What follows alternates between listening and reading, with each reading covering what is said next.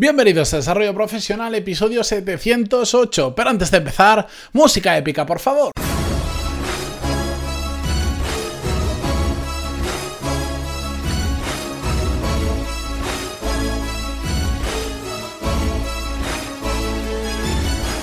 Muy buenos días a todos y bienvenidos a Desarrollo Profesional, el podcast donde hablamos sobre todas las técnicas, habilidades, estrategias y trucos necesarios para mejorar cada día en nuestro trabajo. Hoy traigo un episodio eminentemente práctico, porque vamos a ver una forma de mantener a raya el email. Un episodio que os va a venir muy bien a todos aquellos que, que me imagino que vais a ser la gran mayoría, que en vuestro día a día, en vuestro trabajo, una de las partes importantes es manejar el email, desatascarlo, desaturarlo, lo que sea. La realidad es que hoy en día, bueno, hay varios problemas relacionados con el email. Uno de ellos, y que me imagino que muchos de vosotros eh, estaréis sufriendo, es que cada día lo usamos más y más. Hace relativamente pocos años el email era algo casi anecdótico, se usaba para algunos temas, pero muchos otros se seguían tratando bien por teléfono o en persona. Y hoy hay veces que puedes estar en, en la misma oficina con tus compañeros y muchas cosas que en lugar de de, hablarlas en persona, nos las enviamos por email. O eh, porque es más fácil, porque es más rápido, porque no interrumpe, por lo que sea. La cuestión es que cada día lo usamos más y más.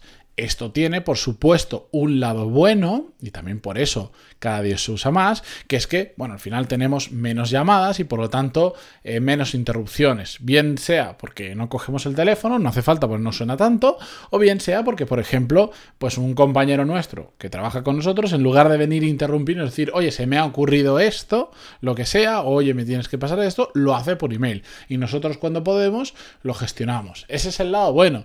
El lado malo de que cada día usemos más el email es que, eh, por supuesto, este, pues en determinados trabajos, cuando empiezas a gestionar sobre todo un equipo más grande o asciendes o tienes una responsabilidad diferente o un puesto que se utiliza mucho el email, a veces se termina saturando y la consecuencia de la saturación del email, y os estoy hablando desde pues estar recibiendo a 20, 30 emails al día, hasta casos que he vivido y he conocido de más de 100, 150 emails tranquilamente al día, que es una auténtica locura. ¿Qué pasa con todo esto?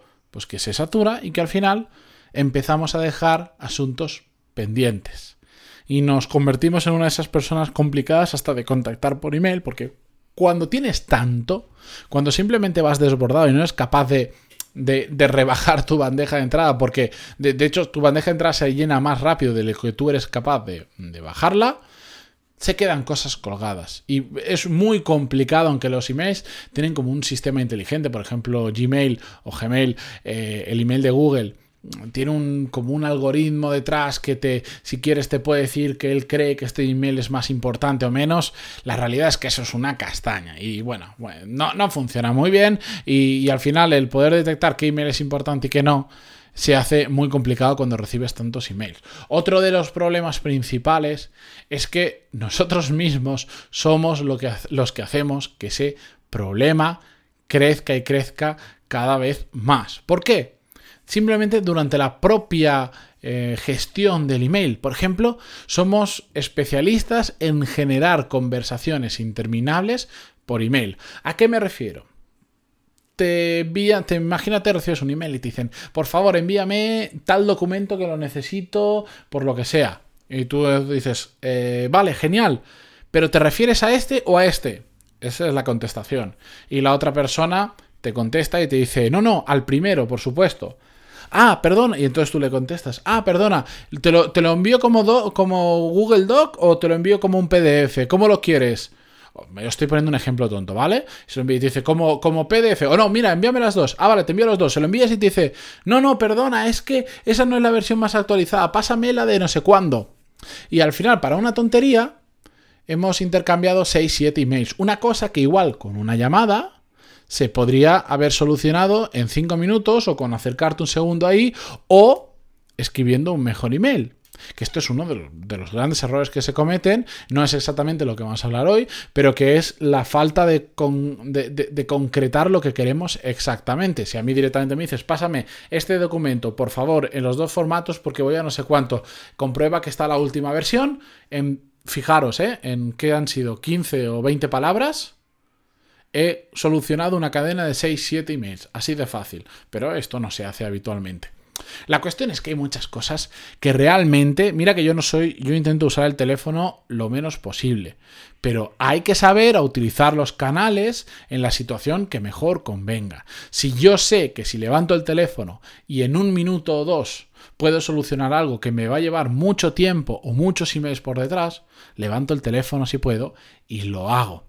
Puede parecer contradictorio, porque estamos hablando de que normalmente tenemos que dejar el teléfono de lado, pero la realidad es que lo que tenemos que ser es eficaces, conseguir lo que queremos y tratar de invertir el menos tiempo posible en todo esto. Y para todo eso, hoy mm, todo esto era una introducción, no os preocupéis, es muy simple. Quiero presentaros para mí una táctica que me parece fantástica a la hora de, sobre todo, gestionar y responder emails, que es contestar a los emails como si fuese un WhatsApp o como si fuese un SMS. ¿Qué pasa? Ah, o, incluso un, un, tweet. ¿Qué pasa? Cuando nos pone una restricción de caracteres como los SMS, tendemos a abreviar y no, a no enrollarnos. Porque en el email es uno de esos problemas que hay, que cuando contestamos por email pasa que por uno, por un lado, nos tendemos a alargar más que, que si lo habláramos en persona. Esto es una cosa que yo no he entendido. Y además, tendemos a utilizar un lenguaje que es menos normal. Yo siempre pongo el ejemplo, eh, ¿por qué? Cuando enviamos un email, hablamos de una forma, y en cambio, si yo te cuento lo mismo en persona, te lo voy a contar de otra manera. Vamos a llegar al mismo punto. Pero voy, te voy en persona te voy a hablar de una forma más cercana. En cambio, cuando vamos al email, empiezas a poner: Recuerda que te adjunto el siguiente documento para que tengas en cuenta las especificaciones. Igual en persona diríamos: Oye, aquí está el documento. Y ya está. Sin tanta palabrería, sin tanta cosa, porque parece como que se va a quedar ahí grabado en piedra y tenemos que ponerlo perfecto. Y eso no es así. Y además, al intentar utilizar ese lenguaje que yo le llamo el lenguaje de la policía, que en la policía, en los servicios de. En, los servicios de seguridad tiene un sentido. Ya lo vamos a hablar en alguna ocasión.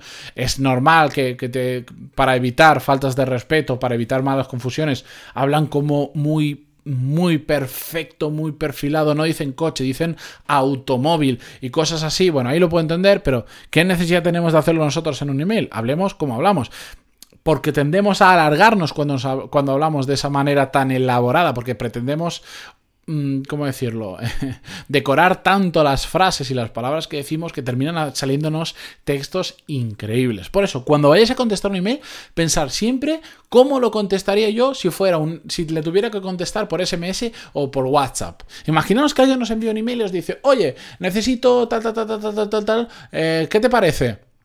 Pero solo me puedes responder por SMS porque no voy a tener conexión a internet. Pero el SMS me va a llegar.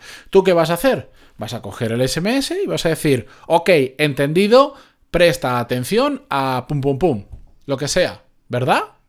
Bueno, puedes si quieres extenderte a dos SMS, pero no, no es lo habitual. De hecho, ya prácticamente, por lo menos en España, no se envían.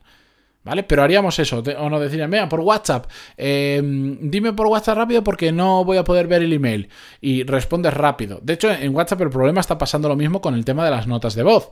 Si yo tengo que escribir, resumo mucho más que si envío una nota de voz. ¿Por qué? Simplemente porque, bueno, pues te vas liando, te vas liando, vas pasando de tema a tema, pero como escribir nos resulta más complicado con el teclado este, pues, pues los mensajes salen mucho más cortos. Pues simplemente haced eso. A veces la mayoría de emails se pueden contestar con un simple OK. Y ya está, o entendido, entendido, me falta esto, entendido, esto otro, cualquier cosa, pero contestadlos como si fuesen un SMS. Vais a ver que es que vais a invertir un montón de tiempo menos en, en solucionar temas y en vaciar vuestra bandeja de entrada. Evidentemente hay excepciones y muchos de vosotros tendréis ahora en la cabeza una muy grande, que es, por ejemplo, cuando me escribís a mí, me escribís, normalmente suelo recibir emails muy largos y hay muchas contestaciones. Yo no puedo recibir un email que una persona me cuenta su historia, el problema que tiene. Yo no le voy a responder como, ok, recibido. Ya no, le tengo que dar una solución. Y normalmente son soluciones complejas que requieren emails más complejos, pero de hecho en muchas ocasiones lo que hago es directamente grabar un audio porque tardo menos grabándolo con voz que, grabándolo directamente, que, que escribiéndolo. Pero en la mayoría de casos trato de resumir lo máximo posible, pero voy al grano. Y normalmente mis contestaciones suelen ser mucho más cortas que lo que a mí me escriben, no porque quiero escribir menos per se, sino porque trato de resumirlo. Trato siempre de pensar que es cómo lo, cómo, cómo lo, cómo lo respondería si fuera un SMS o un WhatsApp. En ocasiones no es posible, pero en la mayoría de emails que yo le llamo transaccionales, de de, oye, que hay que ir a firmar no sé cuánto, oye, que hay que hacer esto, oye, recuerda enviarme tal, directamente a veces, bueno, de hecho a veces soy tan exagerado que envío emails donde directamente en el asunto pongo lo que quiero decir y no hay cuerpo del mensaje, como puede ser, acuérdate de pasarme tal archivo. Y eso va directamente en el asunto. Pero no tengo que poner en el asunto archivo para pasar y en el cuerpo hola no sé cuánto. Recuerda que como quedamos en tal reunión, me tienes que pasar pa pa pa pa, y de repente dices 10 frases para que al final te pase un archivo que lo puedes solucionar poniéndolo en el, en el asunto. Por supuesto, esto cuando tienes una confianza con esa persona, cuando, eh, cuando te puedes permitir estos lujos. A una persona que no conoces de nada, no le vas a pasar un email así súper agresivo en el asunto poniendo directamente lo que quieres. ¿Vale? Hay que saber, hay que saber con quién estamos jugando, pero siempre en mente decir, no tengo que pegarme aquí la parrafada. Si con un ok la respuesta es correcta, la respuesta tiene que ser ok. Y es que así es como yo consigo gestionar una bandeja de entrada donde Mm, os aseguro que tengo muchas decenas de emails al día. O si no, me resultaría absolutamente imposible. Probadlo. Mañana, cuando lleguéis al trabajo o cuando estéis escuchando esto y tenéis que procesar emails, intentar resumir lo máximo posible. Si con uno que vale, con que hay un entendido o un lo que sea, adelante. De hecho, eh, en, por lo menos en Gmail, eh, Google te permite hacer como unas, eh, unas, ¿cómo se dice? Unas respuestas desde el móvil enlatadas. Y todas son cortas, son tipo, genial, entendido, ok, a esa hora, cosas así. Porque es que realmente todos deberíamos contestar una gran mayoría de nuestros emails de esa manera y ahorraríamos mucho tiempo, seríamos más productivo y tampoco entraríamos en ese círculo de generar conversaciones interminables vía email. Si tienes que enviar un email que estás media hora para redactar, plantéate realmente si no es más fácil coger el teléfono y hablarlo en cinco minutos. Probablemente lo va a ser. Porque además cuando redactamos lo queremos hacer perfecto. Hacemos una primera reacción, vemos a ver si nos hemos equivocado, no sé cuánto. Vamos, un desastre, un, un gasto de tiempo brutal. Así que probadlo y me contáis. Ya sabéis dónde. Pantaloni.es, pantaloni.es que voy muy rápido. Punto con bar... Bueno, ya sabéis dónde, que hoy, hoy, hoy no estoy ni para decir la dirección de mi web, para, para que os deis cuenta de todo lo que habré hecho, para que os imaginéis. Pantaloni.es barra contactar. Mañana, espero que un poco más fresco, continuamos con más. Eh, mañana con un episodio de viernes. Y yo ya, para despedirme, agradeceros, como siempre, vuestras valoraciones de 5 estrellas en iTunes, vuestros me gusta y comentarios en iVoox. y sobre todo, por estar al otro lado. Adiós.